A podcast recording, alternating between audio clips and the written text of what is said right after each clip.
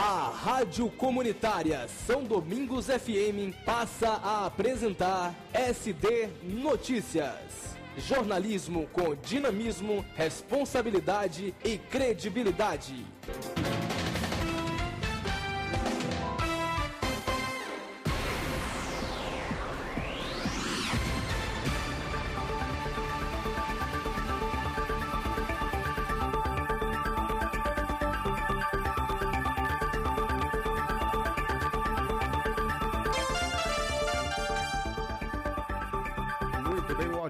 Tarde para você. Está começando o informativo SD Notícias.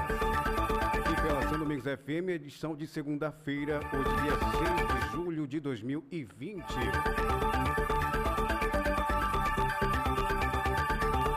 Previsão do tempo para hoje aqui em nossa cidade.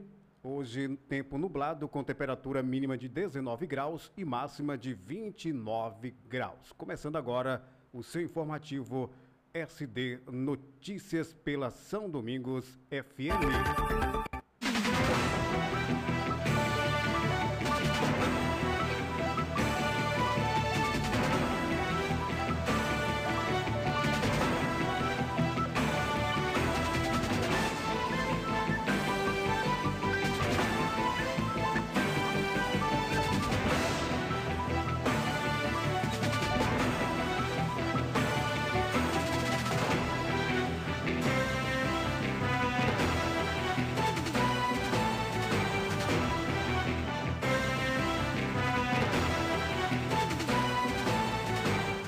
SD Notícias já está no ar, 12 horas e mais 6 minutos, meio-dia e 6. Agora apresentando aí as principais manchetes do informativo de hoje. Vamos abordar aí sobre educação. Ainda sem data de retorno, o MEC lança protocolo de segurança para volta às aulas. Rui Costa anuncia nova prorrogação de suspensão das aulas, transporte e atividades com aglomeração. Ministério da Saúde autoriza repasse de 13,8 bilhões para reforço do SUS. Deputado Alex da Piatã apresenta certificado de recuperação da Covid-19. Brasil terá nova gasolina a partir de agosto. Combustível será mais caro, mas deixará veículos mais econômicos. Boletim epidemiológico Covid-19 para São Domingos, Bahia e Brasil. Estas e outras notícias a partir de agora no seu informativo.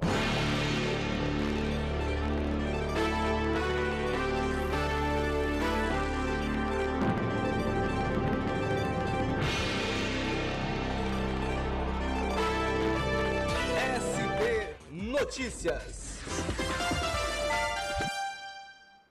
Meio dia e sete, SD Notícias, informativo com responsabilidade e credibilidade para você nesta tarde de segunda-feira, começando mais uma semana. E vamos iniciar já falando aí a respeito da gasolina que pode se tornar mais caro aí a partir de agosto. A partir do dia 3 de agosto, a gasolina vendida no Brasil deverá seguir novas especificações definidas pela Agência Nacional do Petróleo, que regula eh, o setor. E as mudanças valem para a gasolina tipo C, que é a comum, e a Premium, aquela indicada pelas fabricantes de carros esportivos. E na prática, o combustível ele terá melhor qualidade e também deixará os carros mais eficientes, reduzindo o consumo de combustível e também as emissões de poluentes. No entanto,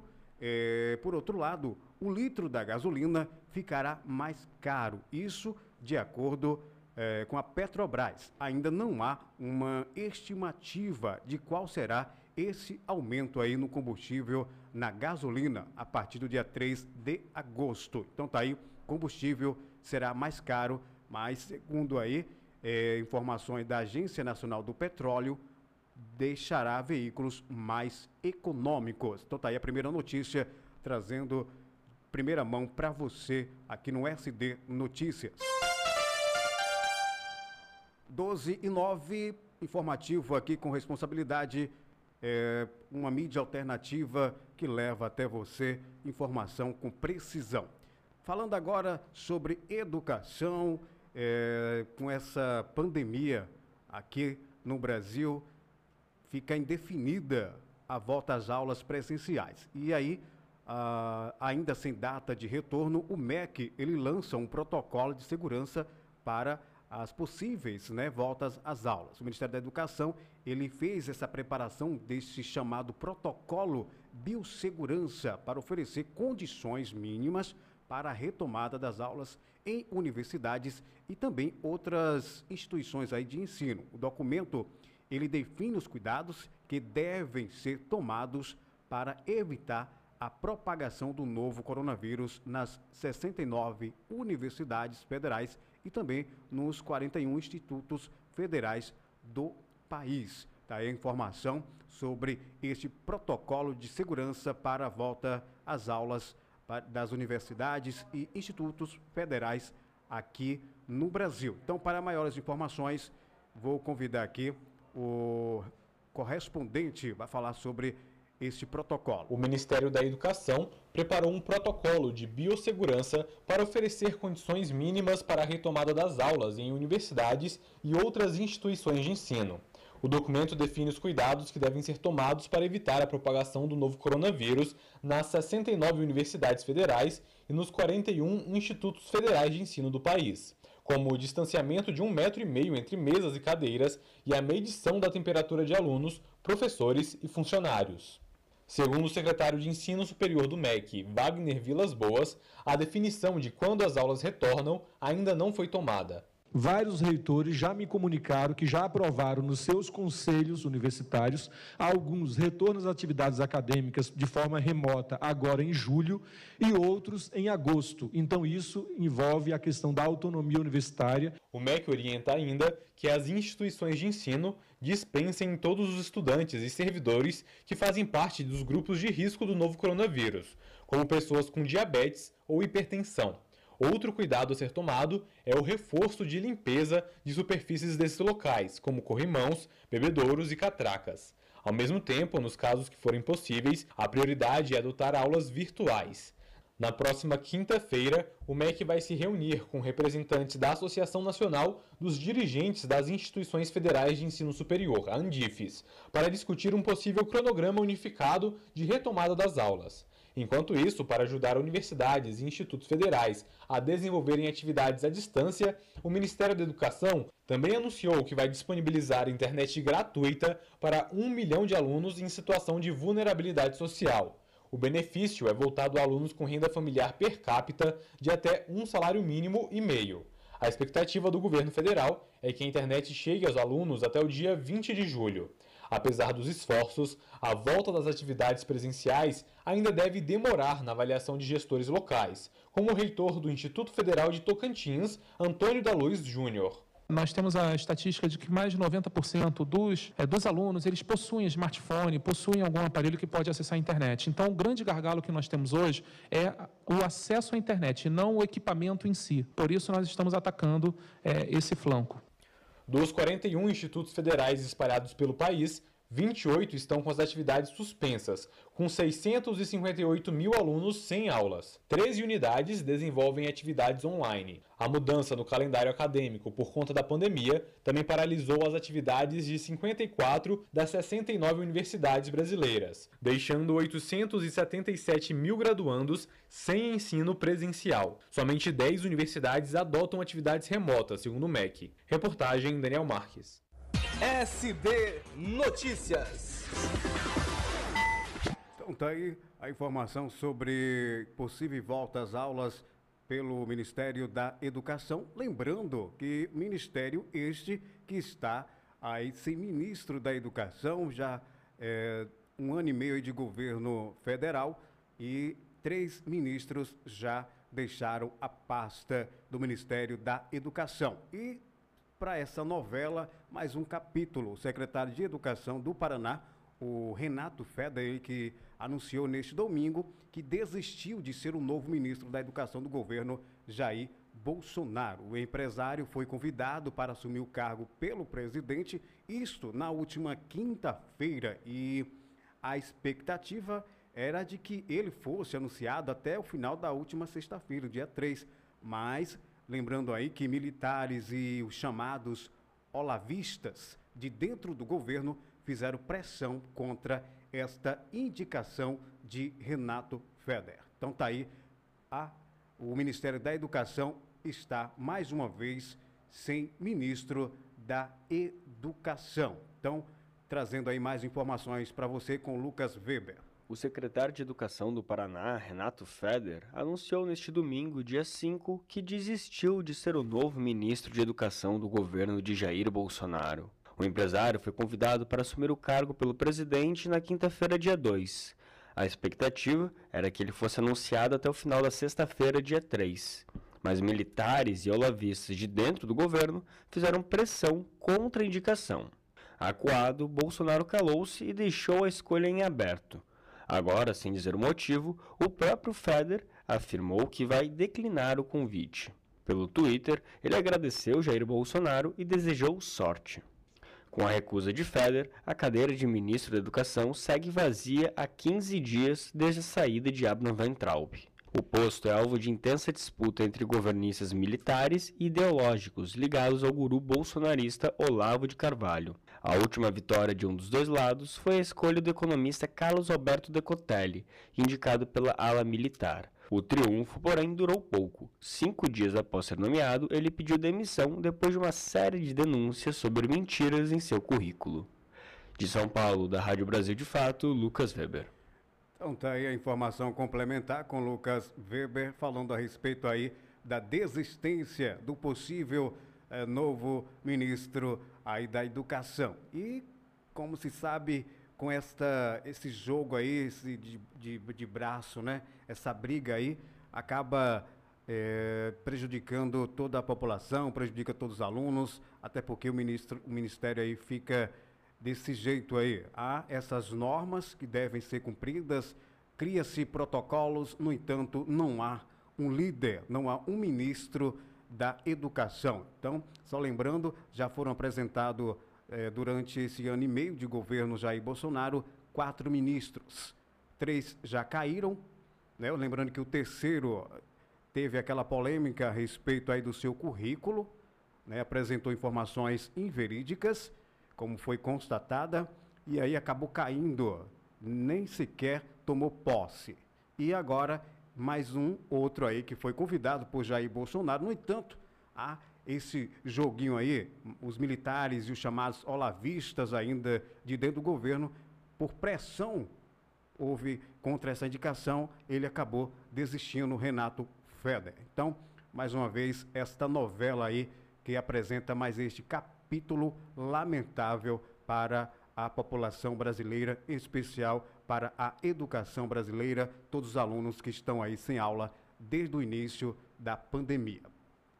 SD Notícias.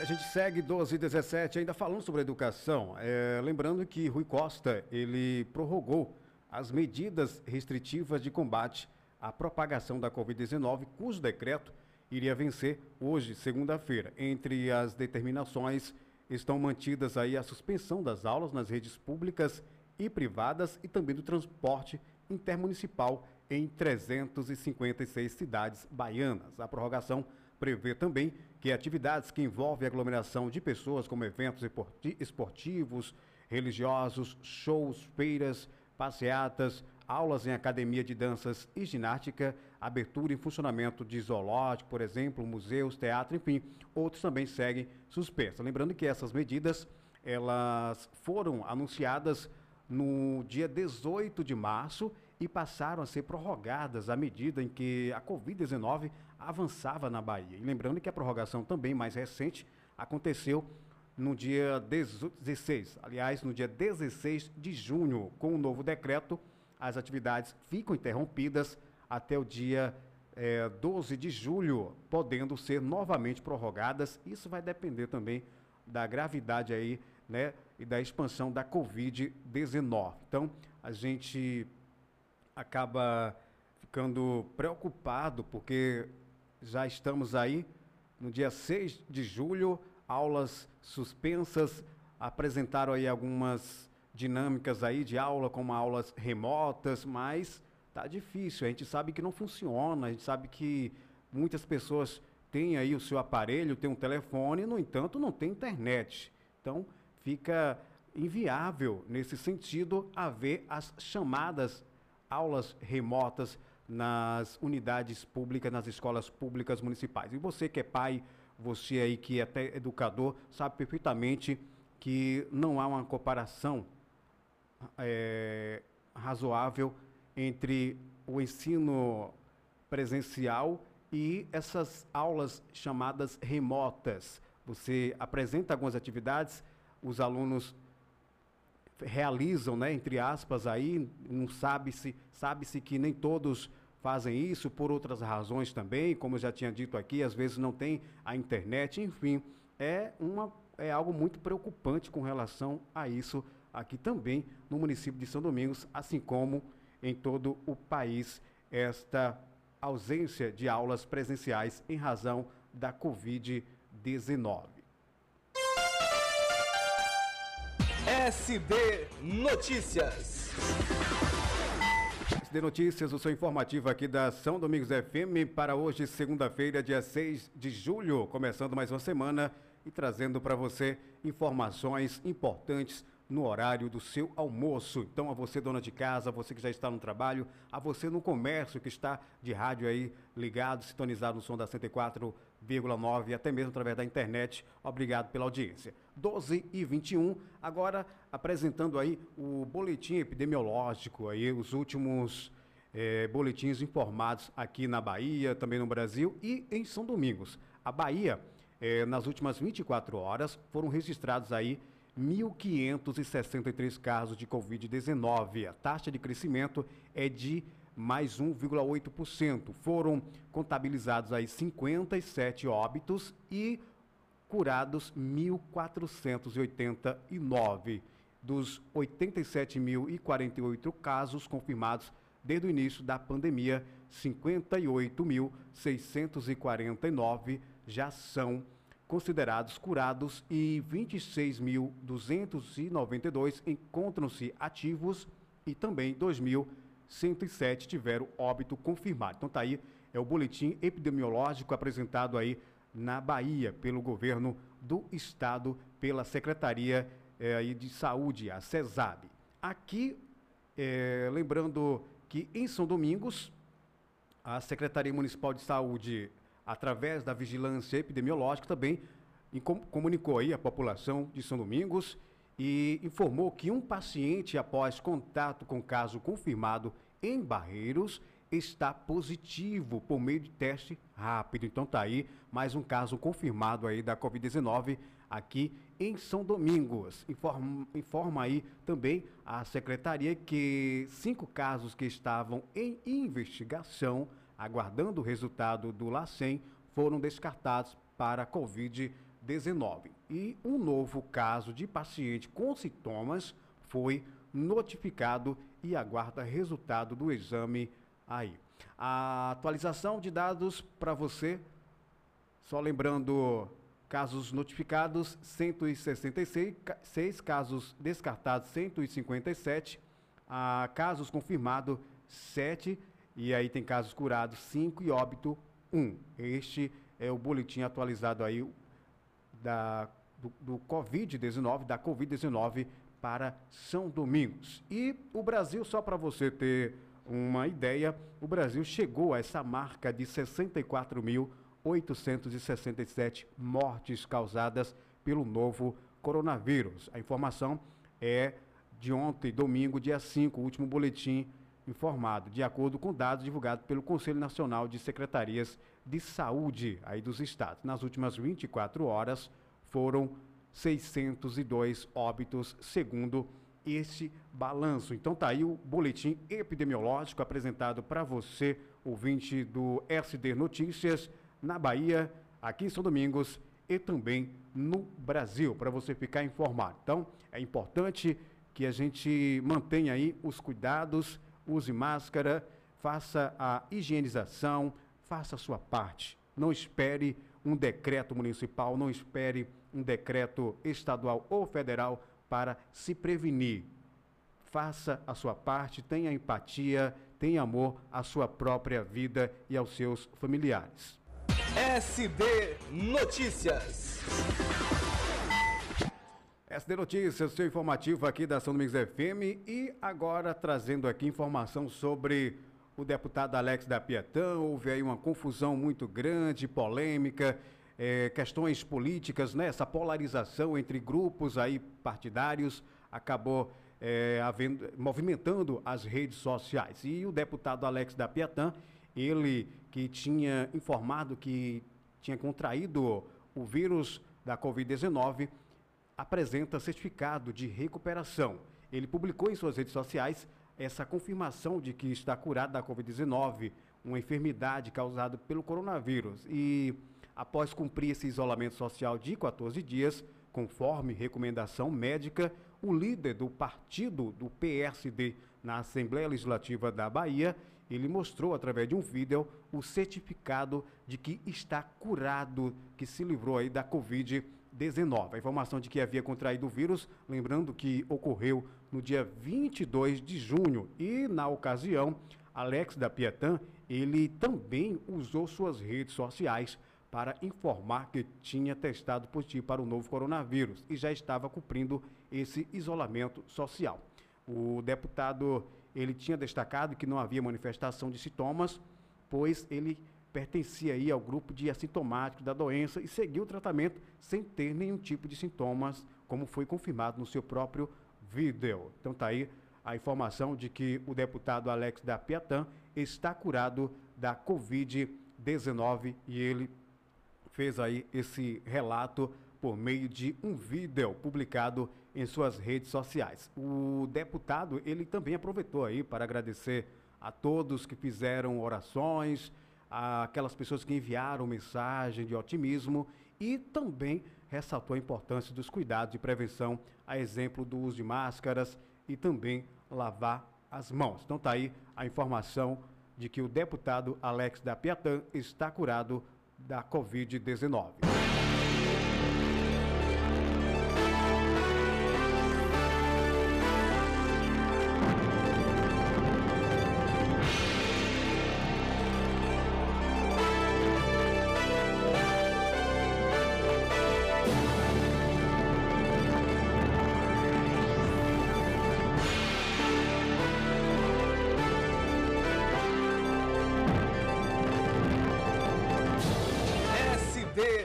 Notícias.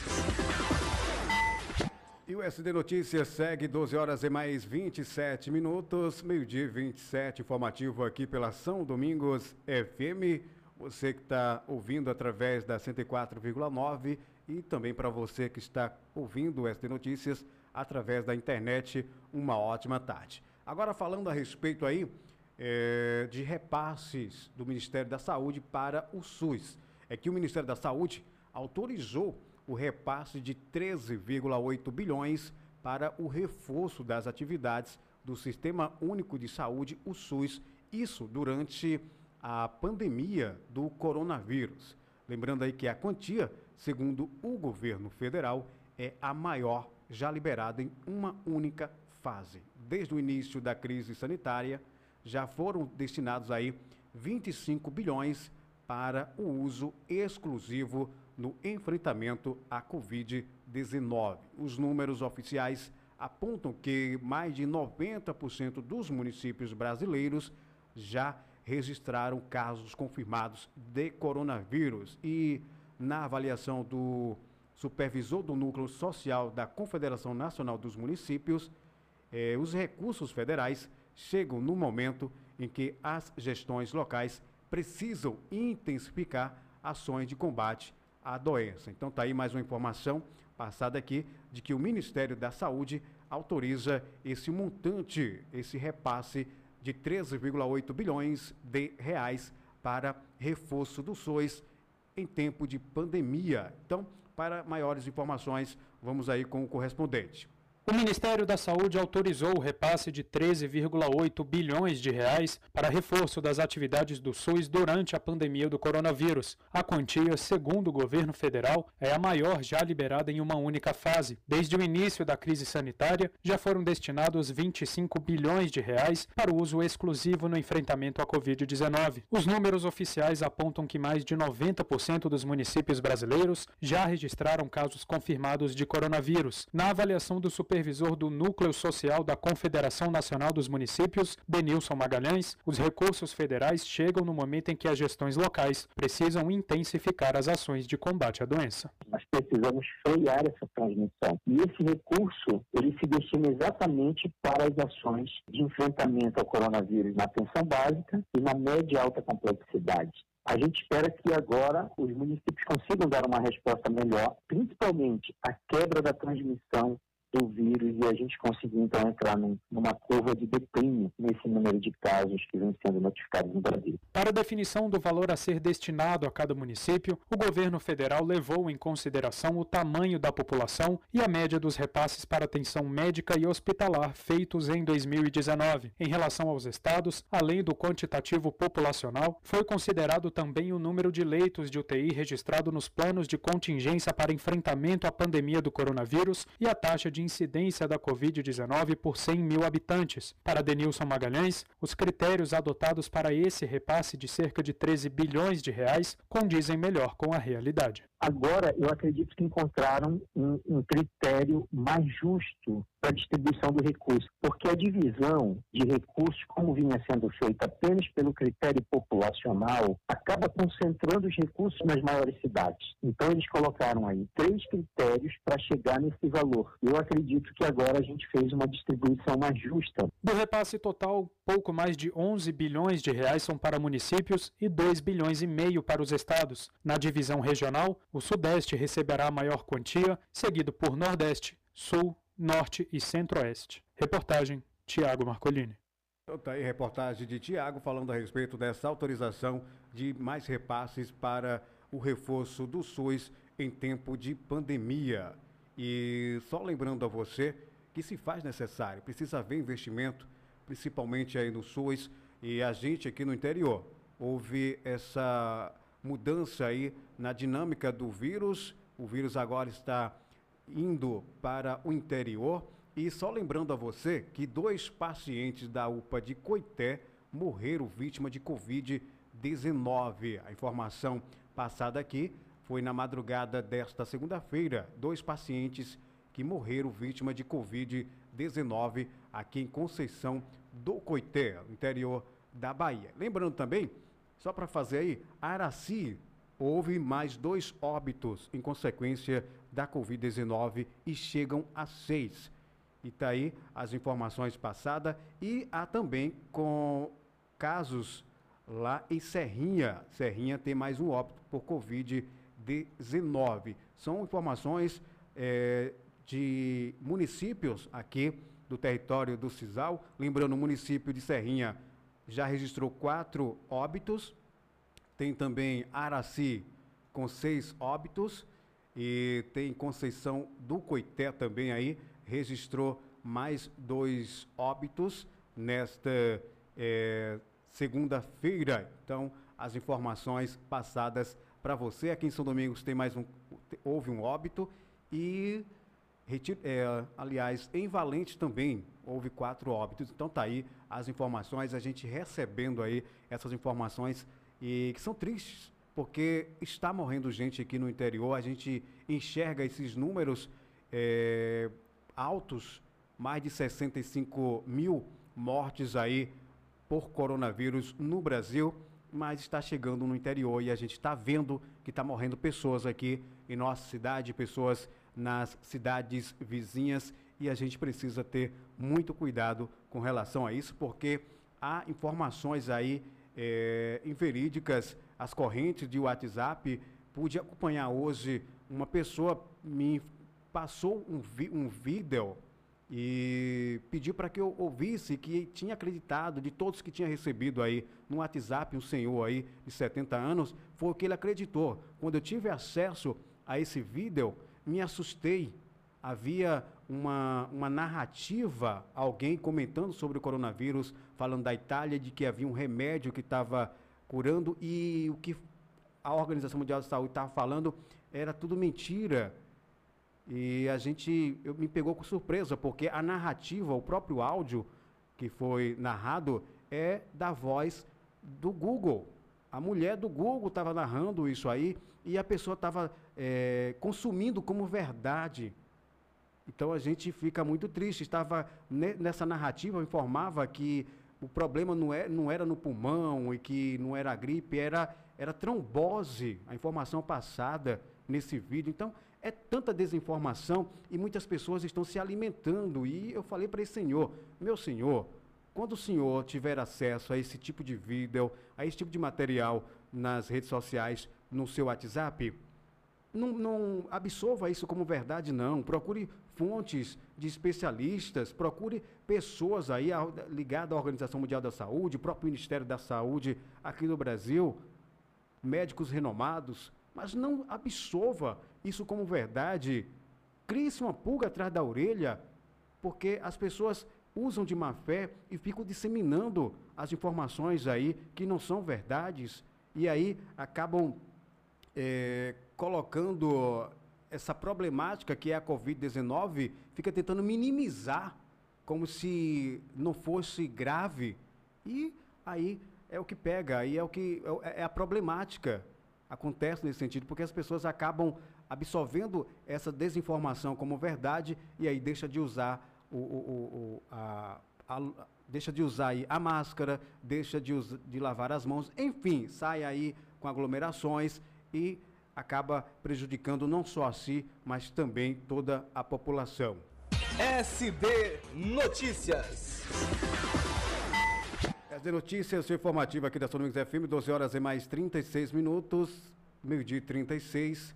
Agora falando a respeito aí da antecipação do benefício de prestação continuada e do auxílio é, aí doença. Foi prorrogado até outubro. Então você vai entender melhor que eu já tinha iniciado a semana passada, acredito eu que foi na última sexta-feira, mas é, cabe-se maiores esclarecimentos. Por meio de decreto, o presidente Jair Bolsonaro, ele fez essa prorrogação, antecipou aí o pagamento do benefício de prestação continuada, que é o BPC, e também do auxílio doença pelo INSS. A prorrogação, lembrando aí que é válida até 31 de outubro deste ano de 2020 e o Ministério da Economia justificou essa decisão pelo fato das agências do INSS estarem fechadas devido à pandemia da Covid-19. E por conta disso, o pedido de auxílio doença passou a ser feito pela internet, também devido a esse fechamento das agências do INSS.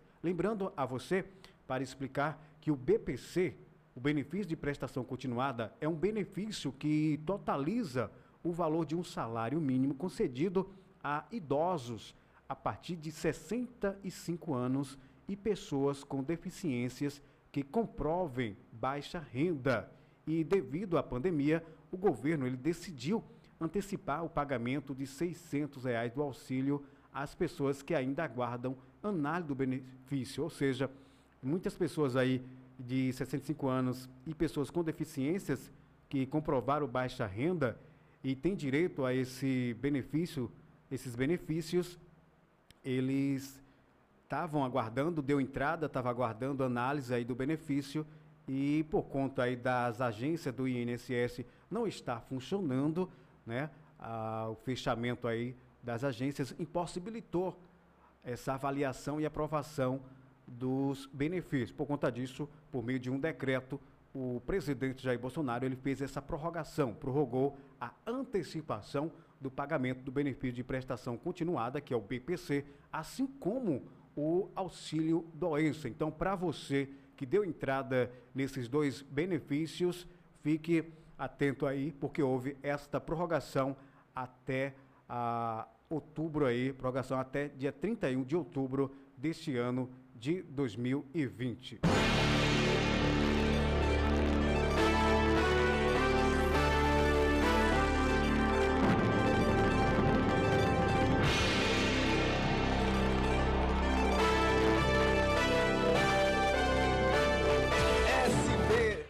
Notícias. De 40 e por falar em auxílio, vamos agora para o auxílio emergencial. A Caixa libera saque de primeira parcela do terceiro lote de aprovados. Então, fique atento aí para você entender melhor, porque é uma confusão muito grande com relação a esse auxílio emergencial. Há pessoas aí que receberam eh, desde o início, outros aí deu entrada já meses depois. Mas enfim, a Caixa Econômica Federal libera a partir desta segunda-feira os saques e transferências da primeira parcela do auxílio emergencial para os aprovados inscritos no aplicativo e site dentro do terceiro lote. Então, lembrando que no total são quase é, 5 milhões, ou seja, para ser preciso, 4,9 milhões. E nesta segunda-feira poderão sacar o dinheiro os nascidos em janeiro, um total de 400, 400 mil trabalhadores. E os saques e transferências serão realizados conforme o mês de nascimento do trabalhador e vão até o dia 18 de julho. Esses trabalhadores já tiveram o dinheiro eh, liberado na poupança social digital entre os dias eh, 16 e 17 de julho. Então tá aí a informação de que a Caixa libera saque de primeira parcela do terceiro lote de aprovados hoje, segunda-feira, dia 6 de julho. E só lembrando a você que a, o auxílio emergencial ele beneficia mais da metade da população do país. E trazendo aqui alguns dados da DataPrev, ah, os dados mais atualizados apontam que o auxílio emergencial do governo federal já beneficiou de forma direta ou até mesmo indireta cerca de 124 milhões de pessoas. E o número abrange aí quase esse total de 65,7 milhões de cidadãos que são consideráveis elegíveis e os integrantes de suas famílias, pessoas que estão aptas a receber o benefício. Vamos trazer com maiores esclarecimentos a respeito disso aqui no nosso SD Notícias, até porque algumas pessoas ainda têm dúvidas. É importante que a gente frise a respeito do auxílio emergencial. Os dados mais atualizados da DataPrev apontam que o auxílio emergencial do governo federal já beneficiou de forma direta ou indireta cerca de 124 milhões de pessoas. O número abrange quase 65,5 milhões de cidadãos considerados elegíveis e os integrantes de suas famílias. Inicialmente, a proposta do governo previa que o auxílio emergencial beneficiasse cerca de 20 milhões de pessoas a uma parcela de 200 reais. No entanto, o Congresso Nacional aumentou para 500 500 reais. Ao sancionar a medida, o presidente Bolsonaro ampliou para 600. Segundo os números do governo, cerca de 65 milhões de pessoas estão habilitadas para receber o auxílio emergencial. Um decreto assinado recentemente pelo presidente Jair Bolsonaro determinou a prorrogação do auxílio emergencial por mais dois meses. Até o momento, já foram creditados mais de 116 bilhões de reais para os milhões de beneficiários do programa. Reportagem Marquesan Araújo. Então tá aí a informação passada a respeito aí do auxílio emergencial que pela informação aí atualizada da data prévia, esses dados mais atualizados apontam que o auxílio emergencial do governo federal já beneficiou é, esse total de 124 milhões de pessoas, isso direta ou indiretamente. Isso é bom, lembrando que esses esses valores aí, esses recursos esses recursos são nossos, né? Através de impostos, nós pagamos e algumas pessoas acabam confundindo aí, achar ah, é porque o governo é bom, porque o governo é ruim, ou... enfim, não. Isso é política pública, esse, esse dinheiro é retido através de impostos e o governo tem por obrigação repassar para a população esse valor, esses, esses benefícios. É para isso que a gente elege políticos, justamente para promover políticas públicas, para zelar pelo, pelos recursos públicos e que retorne para a gente, enquanto cidadão, para a nossa melhoria. Esse é o objetivo aí de governos, governos eleitos democraticamente, tem que fazer isso. Esse é o objetivo, não é que o governo A, o governo B é bonzinho, que está é, dando dinheiro para a população. O governo não dá dinheiro. O governo repassa recursos que é nosso. Ele retém esse recurso por meio de impostos, a gente paga os impostos e aí vai aí para, para o PIB, né? O valor o produto, tudo que é produzido e fica nas contas do governo e o governo acaba transformando isso em políticas públicas e geração de qualidade para a população. Então tá aí a informação eh, passada aqui no nosso informativo USD Notícias.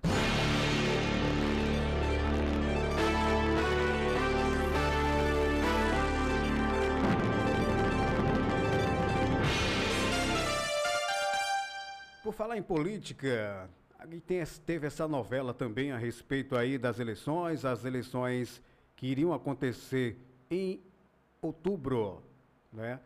Vai acontecer agora em novembro, primeiro e segundo turno, e prazos eleitorais de julho são adiados por 42 dias. Esse comunicado do presidente do TSE, o ministro Luiz Roberto Barroso, ele traz esses ajustes aí no calendário eleitoral devido à pandemia. Lembrando que os prazos serão alvo de resolução que precisa ser aprovada pelo plenário, plenário aí em agosto. Então tá aí a informação, já que foi aprovado eh, no Senado Federal e também na Câmara dos Deputados. Agora houve aí esse comunicado do presidente do Tribunal Superior Eleitoral, o ministro Luiz Roberto Barroso, falando a respeito aí dos prazos eleitorais. Então, para você ficar informado, vou trazer aqui maiores esclarecimentos com o correspondente. Os prazos eleitorais previstos para o mês de julho serão prorrogados por mais 42 dias. A decisão foi tomada pelo presidente do Tribunal Superior Eleitoral, Luiz Roberto Barroso, em razão do adiamento das eleições municipais deste ano. A alteração está prevista na emenda constitucional 107 de 2020, que contém prazos para as eleições de 2020. O adiamento aprovado pelo Congresso Nacional foi defendido pelo TSE para atender às recomendações médicas e sanitárias por conta da pandemia do novo coronavírus. Segundo as autoridades, o adiamento seria mais seguro para eleitores e mesários. Agora, conforme a emenda constitucional, o primeiro turno será no dia 15 de novembro e o segundo turno no dia 29 de novembro. Segundo o comunicado do ministro Barroso, o Congresso alterou de forma expressa algumas datas importantes e indicou que as demais datas seriam prorrogadas de forma proporcional.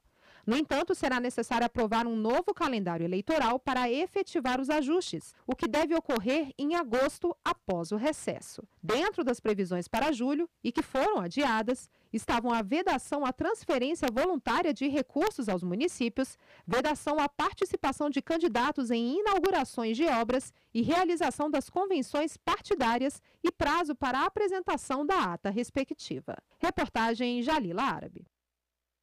Tá aí informação mais complementar com a correspondente, falando a respeito aí desses novos prazos é, apresentado aí pelo ministro do TSE, o ministro Luiz Roberto Barroso, tudo isso em razão das alterações das datas das eleições municipais que iriam ocorrer, como eu tinha dito, iriam ocorrer em outubro e passou aí é, pela aprovação do Senado e da Câmara dos Deputados para novembro e acaba havendo aí esse ajuste de calendário pelo TSE, Tribunal Superior Eleitoral aí do Brasil. Agora são 12 horas e mais 47 minutos, meio-dia e 47. SD Notícias.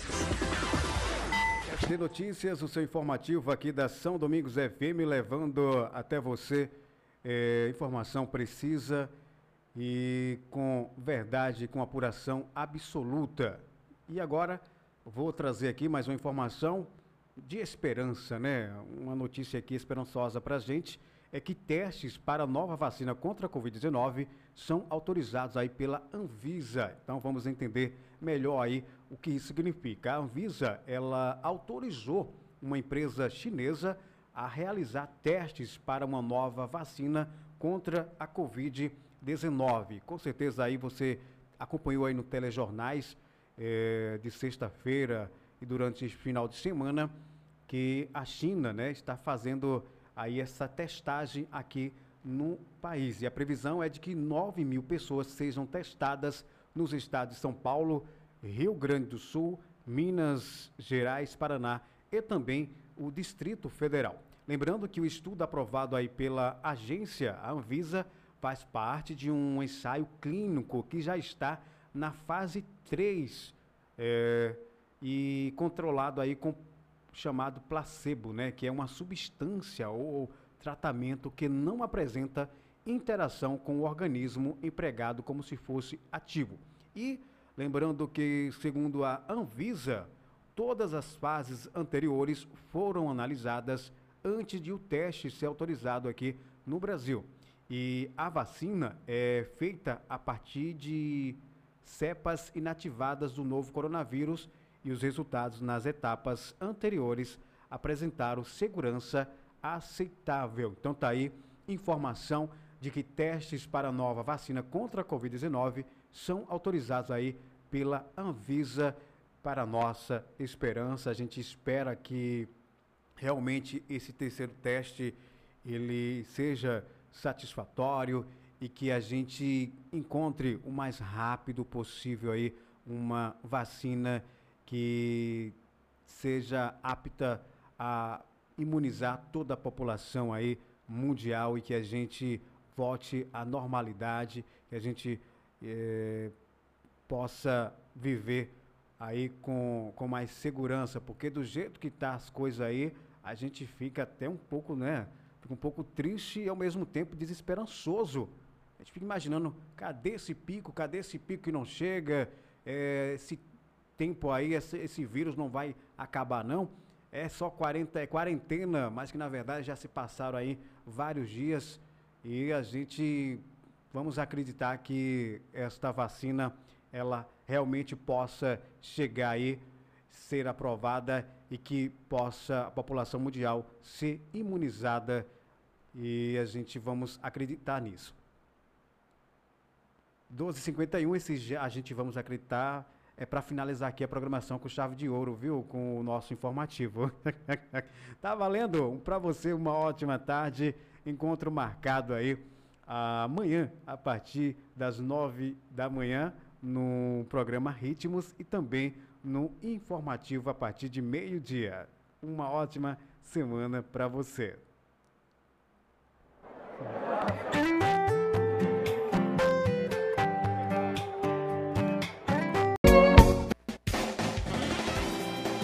A Rádio Comunitária São Domingos FM passa a apresentar SD Notícias. Jornalismo com dinamismo, responsabilidade e credibilidade.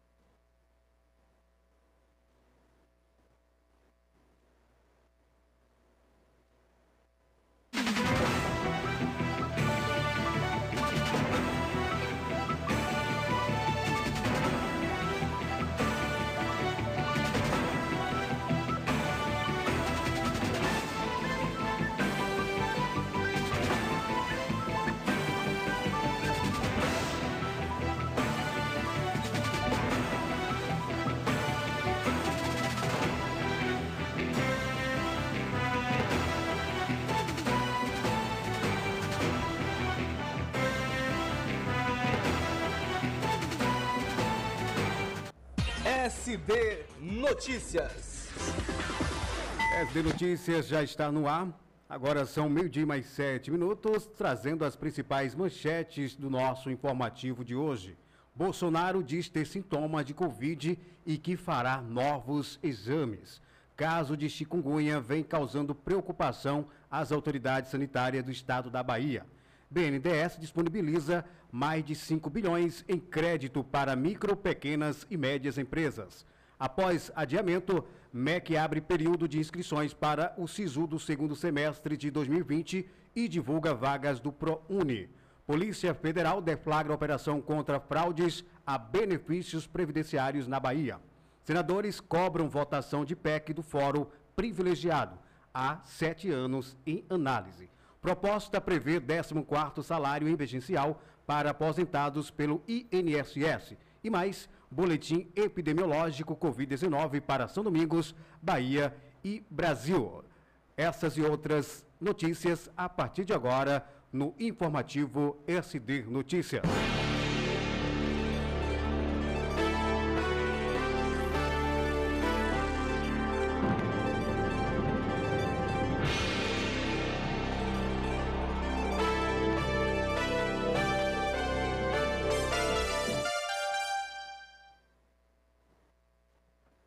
SD Notícias, 12 e 8, agora falando a respeito aí de, do presidente Jair Bolsonaro, ele que apresentou alguns sintomas, aparentemente, de Covid-19 e realizou aí exames. O presidente Jair Bolsonaro, ele afirmou que fará testes para o novo coronavírus eh, na segunda-feira de ontem, após apresentar sintomas da Covid-19. Ele fez as declarações ao grupo de apoiadores que costuma se reunir em frente aí ao Palácio da Alvorada, que é a residência oficial da presidência. E a assessoria de Bolsonaro divulgou uma seguinte nota, abre aspas. O presidente Jair Bolsonaro realizou na noite de hoje seis testes de Covid-19 em Hospital de Brasília. O resultado sairá nesta terça-feira, dia 7. O presidente apresenta, nesse momento, bom estado de saúde e está em sua residência. Fecha aspas. Está aí uma nota divulgada pela assessoria do presidente Jair Bolsonaro. 12 horas e mais 9 minutos. Vamos trazer aqui a correspondente com maiores informações a respeito aí desses sintomas do então presidente Jair Bolsonaro, que aparentemente são sintomas da Covid-19, o qual ele já realizou exames e espera aí resultados. O presidente Jair Bolsonaro afirmou que fará testes para o novo coronavírus nesta segunda-feira, dia 6, após apresentar sintomas da Covid-19. Ele fez as declarações ao grupo de apoiadores que costuma se reunir em frente ao Palácio da Alvorada, a residência oficial da presidência. De máscara e evitando contato próximo da multidão, ele disse estar bem e que nesta segunda foi ao Hospital das Forças Armadas avaliar os pulmões.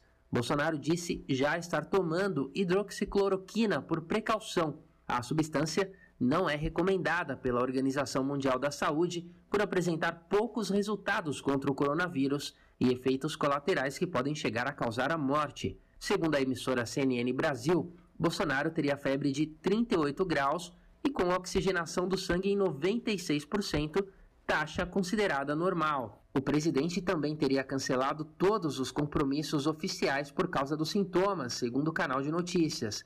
Aos 65 anos de idade, Bolsonaro pertence ao grupo de risco da doença. Apesar de o presidente dizer que ainda fará o exame para Covid-19, fontes do governo dizem que ele já realizou o teste e aguarda no momento a contraprova. De São Paulo, da Rádio Brasil de Fato, Douglas Matos. Então tá aí informação falando a respeito do estado de saúde do presidente Jair Bolsonaro, ele que ontem apresentou sintomas de Covid-19 e que é, pretende, na verdade, realizou exames aí para saber a veracidade, se testa positivo ou se testa negativo. Lembrando que o presidente Jair Bolsonaro, a todo momento, há um negacionismo da parte dele, de toda a ala aí bolsonarista, e ele mesmo é, deixa claro a não importância de usar o, a máscara, ele que sempre esteve aí em aglomerações, em espaços aí onde há grande número de pessoas, já afirmou que é uma gripezinha, enfim, ele simplesmente aí é, deixa bem claro o quanto não se preocupa aí com a Covid-19, no entanto, agora apresentou no dia de ontem sintomas aparentes da Covid-19 e esperamos aí que ele possa ter realizado já os exames e possa mostrar os exames, já que ele é pessoa pública, é figura pública, é o presidente da República e ele apresente aí esta prova e não faça como a outra novela, né? Que ele dizia que tinha testado para negativo, negativo, negativo, no entanto, precisou aí as autoridades, por meio aí da justiça, divulgar o resultado do exame. 12 horas e mais 13 minutos, meio-dia 13. SD Notícias. SD Notícias continua falando ainda a respeito do tema saúde, Covid-19 e trazer mais dados aqui. O Brasil tem mais de 65 mil mortes por Covid-19 e infectados ultrapassam a marca aí, ultrapassam a marca de 1,6 milhão de pessoas. O Ministério da Saúde eh, divulgou uma, um novo boletim epidemiológico sobre a Covid-19 no Brasil. Isso na última segunda-feira, ontem, dia 6. E os números atualizados apontam que as mortes em decorrência do coronavírus ultrapassaram a marca de 65 mil. Lembrando aí que o total de infectados em território brasileiro já se soma a esse quantidade, essa quantidade de 1 milhão 623.284, sendo pouco mais de 20 mil casos confirmados, isso no período de 24 horas. E segundo dados do Conselho Nacional de Secretarias da Saúde, o Brasil é, inicia a segunda semana de julho já com 65.487 mortos pela Covid-19. Entre domingo e segunda-feira, foram registrados aí 620 novos óbitos. Com os resultados consolidados entre os dias 28 de junho até o dia 4 eh, de julho, o número de casos fatais permanece superior a 7 mil pela terceira semana consecutivas. O país não registra patamar inferior a essa marca desde o dia 13 de junho. Então tá aí informação do Conselho Nacional de Secretarias da Saúde.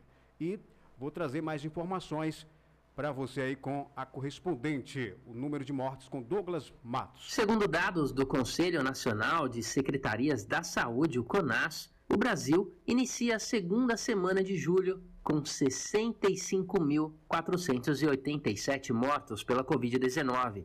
Entre domingo, dia 5, e a segunda-feira, dia 6, foram registrados 620 novos óbitos. Com os resultados consolidados entre os dias 28 de junho e 4 de julho, o número de casos fatais permanece superior a 7 mil pela terceira semana consecutiva. O país não registra patamar inferior a essa marca desde o dia 13 de junho.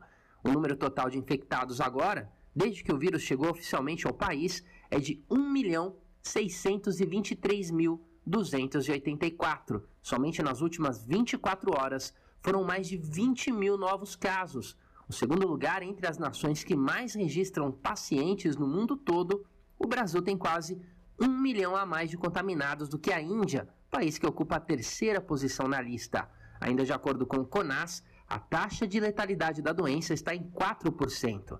Em pelo menos cinco unidades da federação, esse índice é superior à média nacional. São eles o Rio de Janeiro, com mais de 8,8% de letalidade, Pernambuco, com quase 8%, Ceará, 5,3%, São Paulo, 5% e Pará, 4,5% de taxa de letalidade. De São Paulo, da Rádio Brasil de Fato, com reportagem de Nara Lacerda, Douglas Matos. Então tá, informações falando a respeito aí o boletim epidemiológico aqui no Brasil. Lembrando mais uma vez, repetindo, já se soma aí 65 mil mortes pela Covid-19 aqui no estado brasileiro e lembrando que o número de infectados ultrapassa aí essa marca de 1,6 eh, milhão de pessoas aí que já está infectado pela Covid-19. Agora trazendo um pouco aí para a Bahia, eu sempre faço esse recorte, comércio a nível nacional, estadual e municipal. Aqui na Bahia, eh, nas últimas 24 horas, foram registrados aí 1.231 casos de Covid-19. Lembrando que a taxa de crescimento é de mais 1,4%. Houve aí 61 óbitos e 1.130 curados. Lembrando que dos 88.279 casos confirmados, eh, desde o início da pandemia, 59.779 já são considerados curados. 26.332 encontram-se ativos e 2.168 tiveram óbito confirmado. Então tá aí o boletim epidemiológico nas últimas 24 horas aqui no estado da Bahia. Até o momento, eu estava consultando aqui as redes sociais da Prefeitura Municipal de São Domingos, aguardando aí a atualização do último boletim epidemiológico. No entanto, eh, encontra-se aqui nas redes sociais apenas o boletim epidemiológico, informado no último dia 5 de julho. Então, vou aguardar aí ah, informações da Secretaria Municipal da Saúde e também aí da Vigilância Epidemiológica para saber se há alguma novidade a respeito do boletim epidemiológico aqui do município de São Domingos.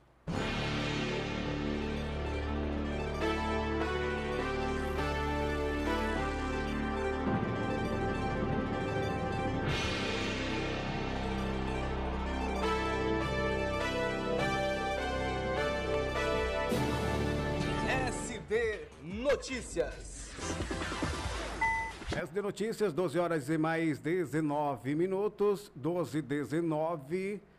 É, lembrando aqui que o Centro de Operações de Emergência em Saúde da Bahia recomendou ontem, segunda-feira, dia 6, que os pacientes suspeitos ou até mesmo confirmados de coronavírus, a Covid-19, sejam internados mais precocemente. Lembrando aí a medida assinada pelo secretário da Saúde da Bahia, o Fábio Vilas Boas, visa prevenir o agravamento de quadros clínicos, especialmente em relação aos casos com comorbidades associadas. De acordo com o secretário, pessoas consideradas de risco elevado para a evolução desfavorável estão sendo internadas tardiamente, terminando por vir direto para a UTI. E lembrando aí que havendo quaisquer alterações clínicas, laboratoriais ou até mesmo descompensação clínica da doença de base, recomenda-se que a internação hospitalar para uma monitorização e também acompanhamento. Então tá aí a informação passada aqui a Bahia, né, através do Centro de Operações de Emergência em Saúde, recomenda internação precoce de pacientes. E lembrando também, há alguns parâmetros para a avaliação clínica e laboratorial, tá? E vou passar para vocês aqui os parâmetros. Um, sinais vitais, frequência respiratória maior ou igual a 22 incursões respiratórias por minuto, a frequência cardíaca maior ou igual a 100 batimentos por minuto, há também saturação periférica de oxigênio menor ou igual a 95%.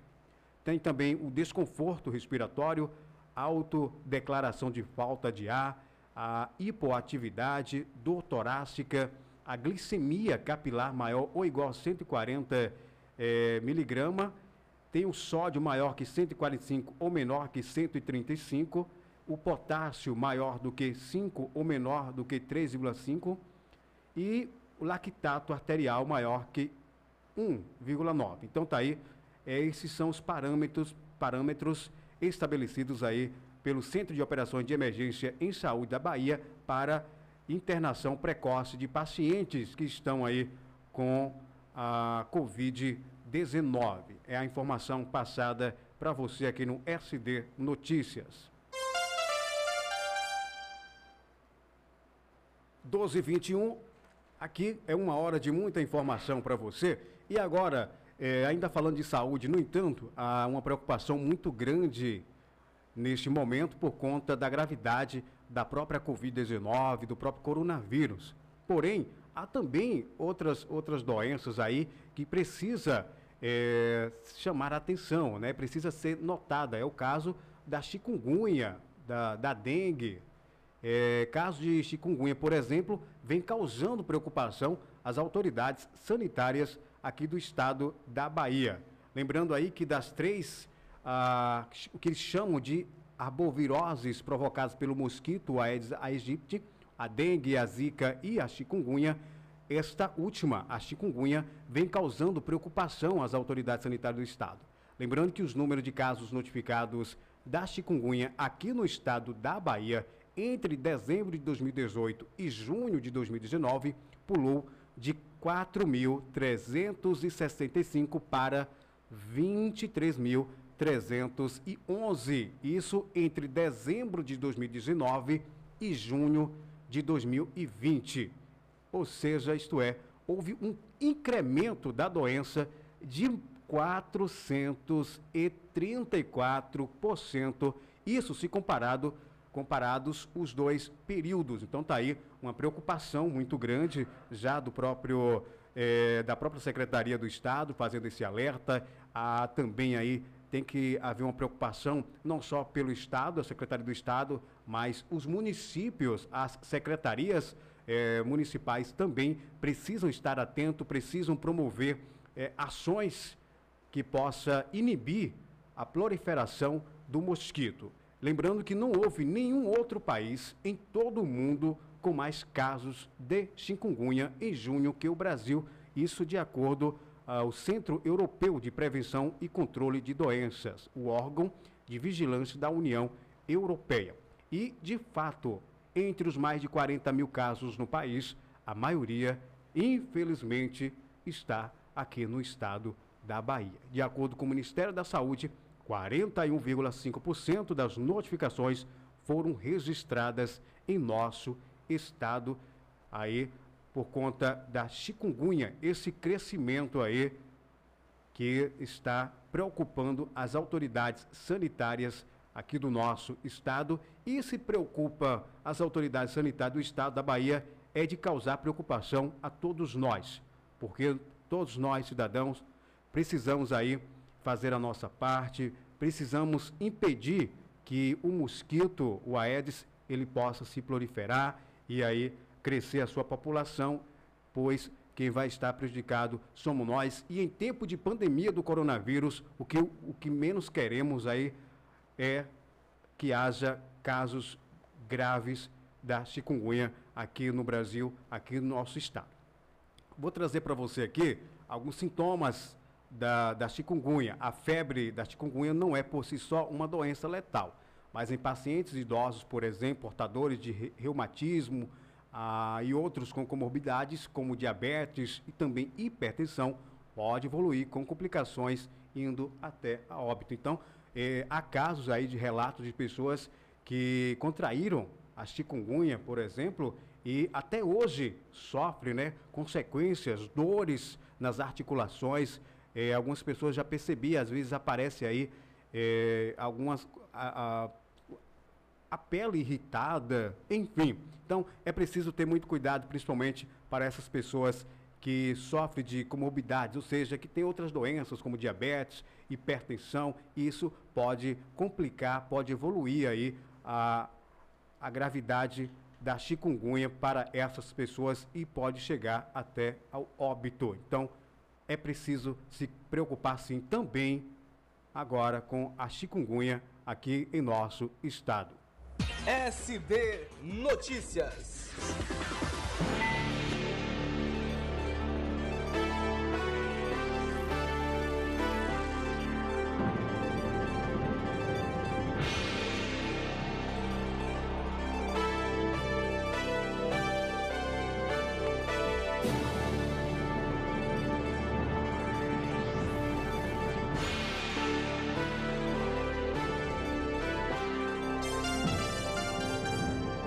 26.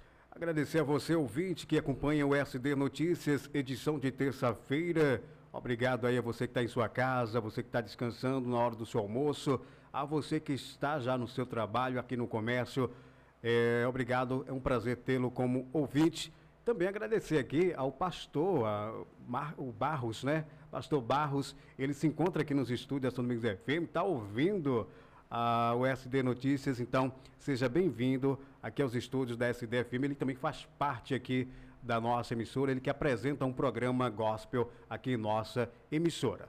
12 e 27, o nosso SD Notícias continua agora, agora falando a respeito aí é, do, da disponibilização de crédito para micro, pequenas e médias empresas pelo Banco Nacional de Desenvolvimento Econômico, BNDES. Ele disponibilizou aí mais de 5 bilhões para as micro, pequenas e médias empresas no Brasil. Isso em tempo aí de pandemia é necessário. Faz-se necessário haver esse, esse, essa ajuda do banco, ajuda do Estado para com essas micro, pequenas e médias empresas no Brasil, as quais mais eh, geram emprego e renda aqui em nosso país. O montante será voltado para empréstimos de capital de giro aprovados no âmbito da linha BNDES Crédito Pequenas Empresas que alcançaram outros 5 bilhões, isso disponibilizados anteriormente.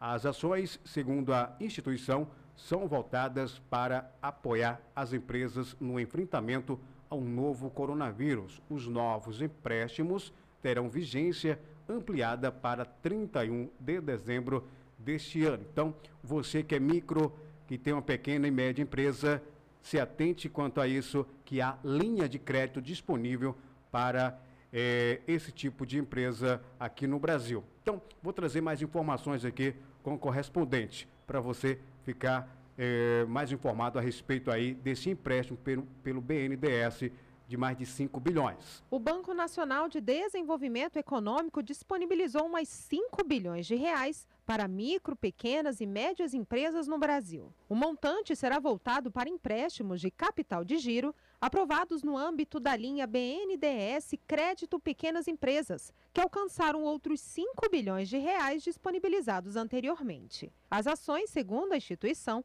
são voltadas para apoiar as empresas no enfrentamento ao novo coronavírus. Os novos empréstimos terão vigência ampliada para 31 de dezembro deste ano. Segundo o BNDES, já foram aprovadas mais de 16 mil operações de crédito, com empresas que empregam juntas cerca de 372 mil pessoas.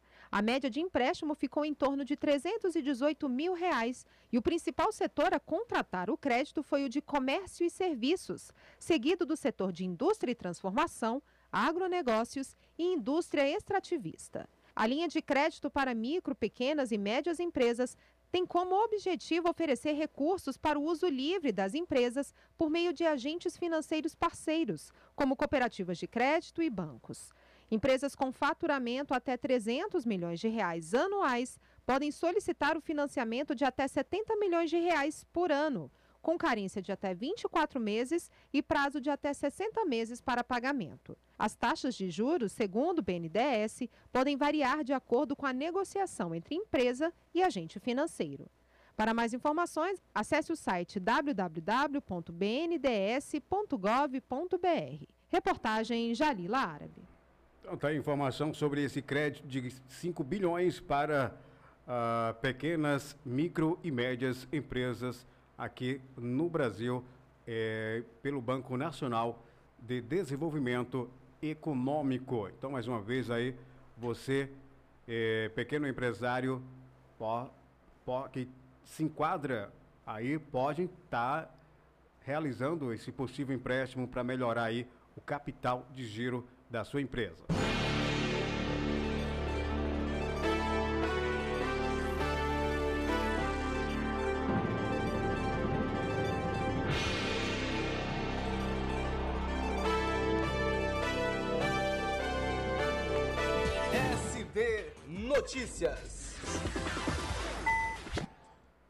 SD Notícias agora falando um pouco sobre educação. Direcionar para você, estudante, para você que realizou o Enem após adiamento, o MEC abre período de inscrições para o SISU do segundo semestre de 2020 e divulga vagas do ProUni. O Ministério da Educação abre nesta terça-feira, dia 7, esse período de inscrição do Sistema de Seleção Unificada, o SISU. O estudante interessado em concorrer a uma vaga nas universidades federais, lembrando, tem até sexta-feira, dia 10, às 23h59, para se candidatar. O SISU reúne aí milhares de vagas de graduação em universidades públicas brasileiras. A seleção é feita online por meio da nota do Exame Nacional do Ensino Médio de anos anteriores e para isso é preciso não ter tirado zero na prova de redação. Então, para você que fez o Enem, o Exame Nacional do Ensino Médio, o cronograma inicial divulgado pelo governo em maio apontava que as inscrições começariam em 16 de junho, mas até aquela data o edital sequer havia sido publicado. Estudantes foram às redes sociais cobrar um posicionamento do governo que divulgou novas datas. O edital foi publicado no Diário Oficial da União no dia seguinte, com prazos. Lembrando, ontem eu já tinha anunciado é, que o quarto possível ministro da Educação, antes mesmo é, dele ser efetivado aí no cargo, ele é, não aceitou a proposta do presidente Jair Bolsonaro. Então, até o momento, não há um ministro da Educação é, do governo Bolsonaro. Lembrando que há um ano e meio de governo e até o momento já foram aí três ministros é, descartados envolvendo diversas polêmicas. O primeiro havia aí uma insatisfação da própria ala, falando que ele não havia competência para assumir o cargo. O segundo é, um, tinha aquele posicionamento bastante extremista, daquela ala ideológica. E o terceiro, como ficou aí muito debatido em telejornais, até mesmo aqui por mim, no SD Notícias, polêmica já iniciou por conta do currículo, o qual ele havia colocado aí informações inverídicas no próprio currículo. 1234, eh, para maiores informações aí, você pode acessar o site aí do SISU, do governo federal e também do ProUni. Lembrando, mais uma vez, o SISU reúne aí milhares de vagas de graduação em universidades públicas brasileiras. E vou trazer mais informações aqui com Douglas Matos a respeito das inscrições e também dos prazos. As inscrições para o Sistema de Seleção Unificada, o SISU, do segundo semestre de 2020 terão início nesta terça-feira e serão encerradas na sexta-feira, dia 10. Agora, os candidatos terão somente esse período para realizar a inscrição, já com a escolha da vaga. Devido à janela curta de quatro dias, a organização do SISU recomenda aos interessados não deixar o processo para a última hora. Também para evitar problemas no ato da inscrição, a orientação é para que os candidatos já tenham as senhas em mãos para o acesso ao portal de serviços do governo federal. Quem ainda não se cadastrou ou esqueceu a senha precisa recuperá-la antes de fazer a inscrição. O SISU do segundo semestre de 2020 vai disponibilizar 51.924 vagas em 1.542 cursos oferecidos em 57 instituições públicas de educação superior. De São Paulo, da Rádio Brasil de Fato, Douglas Matos. Então tá informações com Douglas Matos falando a respeito aí do, das inscrições e dos prazos para o SISU e também o ProUni. Já há um cronograma aí estabelecendo as datas para a inscrição pelo Ministério da Educação, ministério este que ainda não há é, um representante maior, não há um ministro da Educação aí, é, desde, desde o, já faz, eu acho que já fazem 15 dias aí que a pasta está é, vazia sem o ministro da Educação.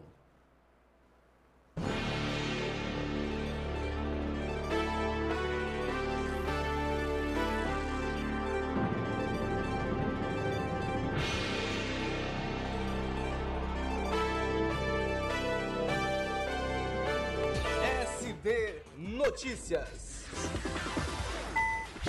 12:37. Olha só, a Polícia Federal deflagrou no começo da manhã desta terça-feira a operação é, denominada Teia de Aranha, com o objetivo de desarticular uma organização criminosa que fraudava benefícios previdenciários aqui no estado da Bahia. E de acordo com a PF, estão sendo cumpridos aí 17 mandados, sendo três de prisão preventiva, 10 de busca, uma de recolhimento domiciliar e três afastamento de função pública dos servidores envolvidos no esquema. As medidas são cumpridas em Salvador, além de Camaçari e também Candeias, na região metropolitana. Agentes da Polícia Federal estiveram na sede do INSS na capital e também em Camaçari, de onde saíram com mochilas de documentos. Uma coletiva à imprensa marcada para às 11 horas, quando a Polícia Federal dará mais detalhes sobre a ação. Haverá aí esta coletiva de imprensa. O prejuízo estimado com as fraudes é de aproximadamente 4 milhões de reais. Segundo a Polícia Federal, que deflagrou a operação em conjunto com a Secretaria Especial de Previdência e Trabalho do Ministério da Economia, o grupo criminoso, que atuava pelo menos desde 2018, manipulava perícias médicas em troca de vantagens financeiras indevidas, com a finalidade de conseguir ou manter ativos benefícios previdenciários fraudulentos, como o auxílio doença. As investigações revelaram a existência de uma rede criminosa de despachantes e intermediários especializados na execução da fraude contra o Instituto Nacional de, do Seguro Social, o INSS, assim como no direcionamento de perícias médicas. Os envolvidos responderão por diversos crimes, dentre eles integrar organização criminosa, estelionato previdenciário, inserção de dados falsos em sistema de informações, corrupção ativa, corrupção passiva, entre outros. Então tá aí a deflagração de uma operação contra fraudes a benefícios previdenciários na Bahia. A gente fala muito em político, né? A corrupção aí na própria política brasileira e a gente se depara também sempre é, em casos como esse aqui, em que servidores, que por sinal, servidor federal que trabalha no INSS não ganha pouco. Isso é fato. Servidor federal do INSS não ganha pouco. No entanto, acaba se corrompendo e aí aceita barganhar e se envolve aí num esquema fraudulento de benefícios previdenciários que acontece aqui no estado da Bahia. E que bom que a Polícia Federal acabou aí deflagrando aí e desmontando essa, desarticulando essa organização criminosa que fraudava os benefícios da Previdência na Bahia, em especial aí o auxílio doença, principalmente o auxílio doença. Que lamentável, que triste para nossa sociedade, a sociedade doente realmente para acometer esse tipo de crime, retirar dinheiro aí do auxílio doença, tantas pessoas que luta em busca desse benefício e daí vem esses criminosos juntamente com pessoas que trabalham, servidores públicos que trabalham, que trabalham no próprio INSS e colaboram com este tipo de crime. SD Notícias. SD Notícias, o seu informativo aqui da São Domingos FM, edição de terça-feira, dia 7 de julho, até às 13 horas. Tem muita informação aqui para você. Agora, falando aí de política, senadores cobram votação de PEC do Fórum Privilegiado há sete anos em análise. Olha só, para você entender melhor sobre isso. Senadores cobraram nesta semana que a Câmara dos Deputados vote a proposta de emenda à Constituição, a PEC, que extingue o Fórum Especial de Julgamento para a Autoridade dos Três Poderes e também do Ministério Público.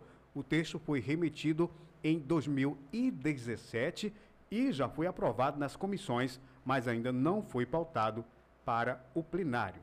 Lembrando que a PEC preserva o Fórum Especial, conhecido popularmente como Fórum Privilegiado, apenas para os presidentes da República, da Câmara do Senado e do Senado e também do Supremo Tribunal Federal, os três poderes. Todas as demais autoridades, parlamentares, ministros, juízes, governadores, procuradores e comandantes das Forças Armadas, entre outros, outros seriam aí julgados a partir da primeira instância em caso de crimes comuns. A estimativa é que a medida atinja mais de 50 mil autoridades. A PEC contra o Fórum Especial foi apresentado, para você ter uma ideia, o, quanto tarda, né? Quando é algo que não é de interesse aí do, do Congresso, do, dos deputados, enfim, ministros, parlamentares. No início de 2013, a PEC contra o Fórum Especial foi apresentada, isso em 2013, e ganhou relevância após protestos de junho daquele ano em várias cidades do Brasil que expressaram esse descontentamento com a classe política. Então tá aí, esperamos que esses parlamentares eles possam eh, eles possam estar revendo isso aqui e que vote essa PEC, né, desse fórum. Estão se sentindo o quê? Semideuses? Os intocáveis? Então, sete anos aí que tramita, já foi aprovado nas comissões e ainda não foi pautado no plenário aí da Câmara dos Deputados esta PEC que extingue o Fórum Especial de Julgamento para autoridades dos três poderes e do Ministério Público. Então tá aí, quando é salário para a, o trabalhador, há esse atraso. Mas quando é salário, aumentar salário para os parlamentares, é questão de, de segundos. Nem há discussão. E aí, da mesma forma, essa PEC aí que preserva esse fórum especial e vota essa emenda constitucional, a PEC, que extingue o fórum especial de julgamento para a autoridade dos três poderes aqui no Brasil. Então, vou trazer maiores informações para você entender do que se trata aí esse fórum especial aí. 12 horas e mais 44 minutos. Houve só um pequeno probleminha aqui a respeito é, do áudio, mas já está aqui vou poder passar para você neste momento. 12h44. A proposta de emenda à Constituição acaba com o foro privilegiado para todas as autoridades, com exceção dos presidentes da República, da Câmara, do Senado e do Supremo Tribunal Federal. A PEC foi aprovada pelo Senado por unanimidade em maio de 2017. Desde então, aguarda votação na Câmara dos Deputados, onde já passou pelas comissões e está pronta para o plenário. O autor da PEC, senador Álvaro Dias, do Podemos do Paraná, cobrou dos deputados a análise da proposta, argumentando que, quando há interesse, como no projeto das fake news, o Congresso é capaz de votar com celeridade. Eu gostaria que a Câmara dos Deputados tivesse a mesma velocidade para votar o projeto que acaba com o foro privilegiado das autoridades. Está lá parado há mais de 500 dias. Olho Visto Guimarães, também do Podemos do Paraná, usou suas redes sociais para se dirigir diretamente ao presidente da Câmara, Rodrigo Maia, pedindo que ele desengavete a PEC. Em seus canais, o senador disse que não há vontade política em acabar com o foro privilegiado. Esse privilégio que tem senadores, deputados e mais 50 mil brasileiros que têm foro privilegiados, esse privilégio, na verdade, dá muita moral, dá muita autoridade ao Supremo, porque eles ficam com o poder de vida ou morte sobre as pessoas que decidem sobre eles. A hora que acabar isso, o Brasil muda. Eduardo Girão, do Podemos do Ceará, levantou o coro para que seus seguidores cobrem dos deputados a votação da PEC. A sociedade está cobrando os políticos, está cobrando o fim do foro privilegiado, que é uma causa de tantos males no combate à corrupção, por exemplo. E os parlamentares não têm outra alternativa, eles já estão se sensibilizando com isso e é questão de tempo a gente acabar com o foro privilegiado no Brasil. Randolfo Rodrigues, da Rede Sustentabilidade do Amapá, que foi relator da PEC no Senado, também questionou por que não há um movimento pelo fim do foro por prerrogativa de função e criticou a falta de envolvimento do governo na questão. Da Rádio Senado, Roberto Fragoso. Então, recai sobre o que eu tinha acabado de mencionar, falar essa questão da própria desse atraso, a não velocidade. Por isso que eu fiz essa comparação, né? Quando é salário dos parlamentares a uma velocidade de luz a ser aprovado. Quando é algo que acaba não beneficiando a classe política aí, né, os ministros, enfim, essas pessoas, e aí se atrasa. Lamentavelmente, é, a gente percebe é, o discurso, quando é em período eleitoral, de que representa a população. Estou aqui representando a população. É uma democracia, o qual a gente chama de democracia representativa. A gente dá o voto ao político, para o político nos representar. No entanto, percebe-se que não há uma representação. Até porque a questão desse foro privilegiado aí, essa PEC, foi uma pressão nossa, uma pressão da população que foram, foram às ruas, é, chateado com a classe política e aí exigiu que haja é, esta alteração, essa mudança. E, infelizmente, já se passaram aí sete anos, já foi aprovado nas comissões, remetido em 2017, no entanto, não houve ainda sequer uma discussão ou pautado no plenário aí da Câmara Federal. Então percebe-se que não há uma linha tênue do que os políticos falam na, na tribuna, falam em época de campanha eleitoral e pós é, serem aí eleitos. Percebe-se muito isso, que os interesses é outros e que o interesse da população vai ficando aí, ó, no escanteio, sempre, sempre, sempre, sempre. 12 e 48, informação passada aí do próprio Senado Federal.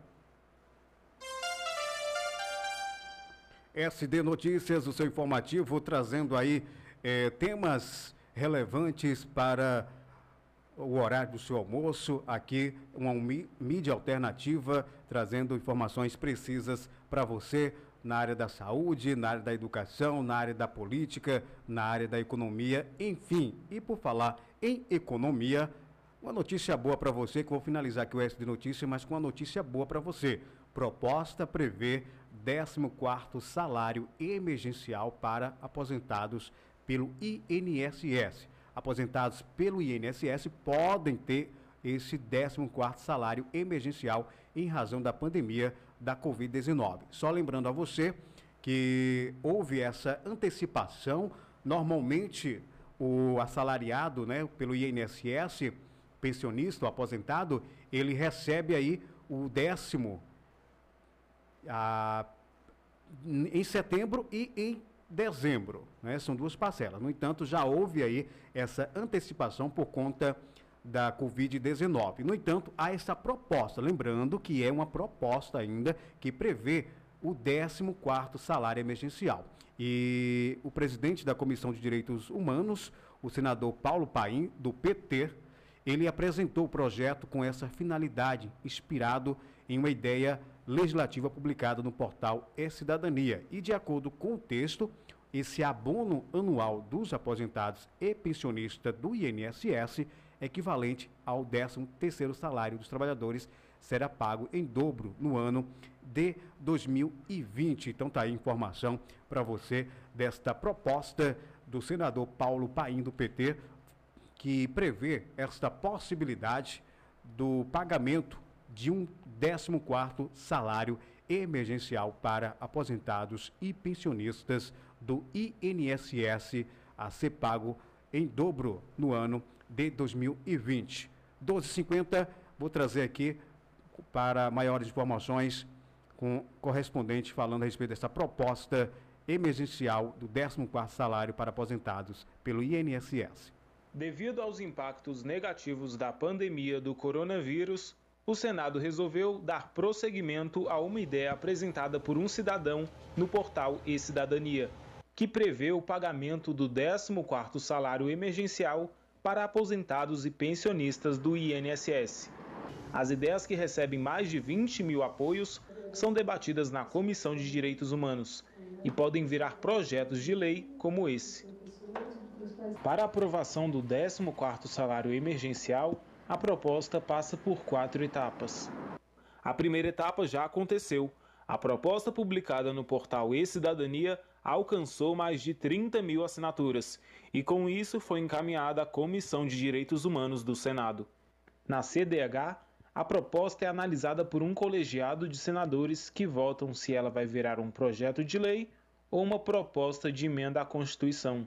A proposta é colocada em votação em plenário se for aprovada, será encaminhada à Câmara para também ser votada pelos deputados por maioria simples.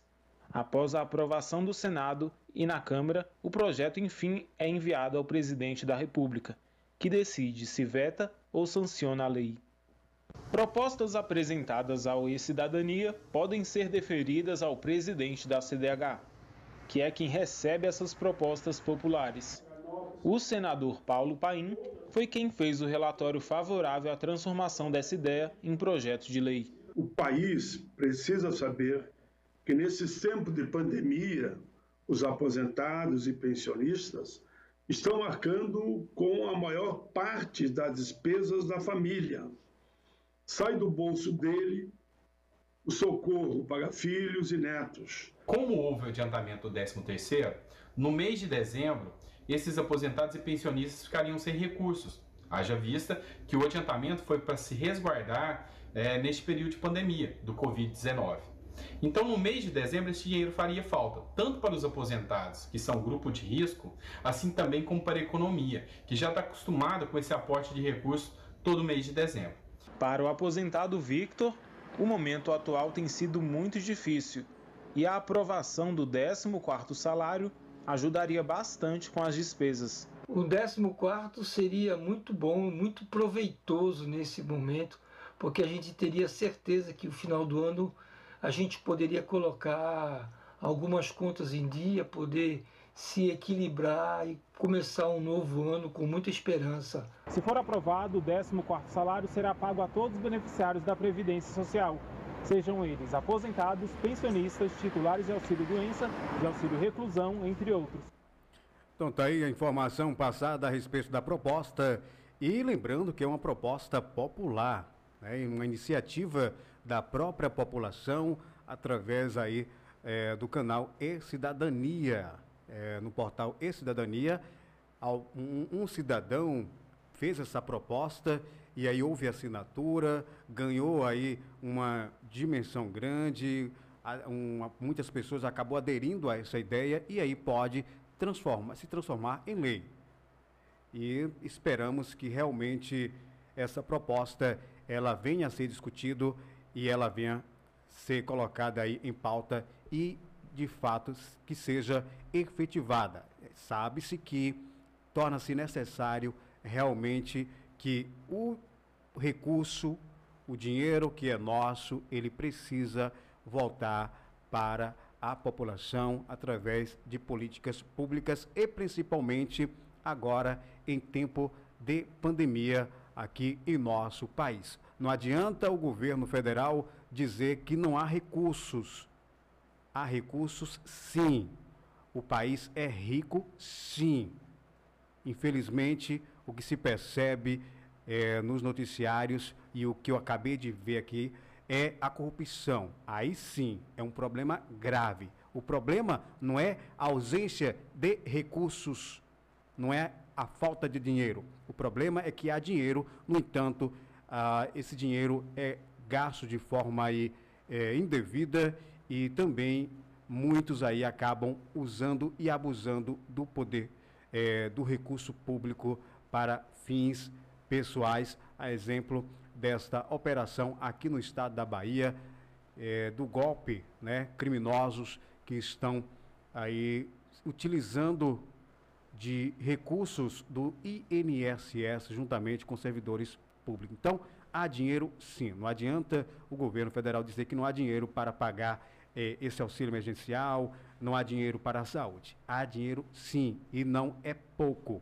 O país é rico, sim. 12 horas e mais 56 minutos, meio-dia 56. E com esta informação, eu finalizo aqui o SD Notícias, o seu informativo da São Domingos FM, hoje, terça-feira, dia 7 de julho. Estarei de volta amanhã, a partir das 9 da manhã. Uma ótima tarde. Tchau, tchau.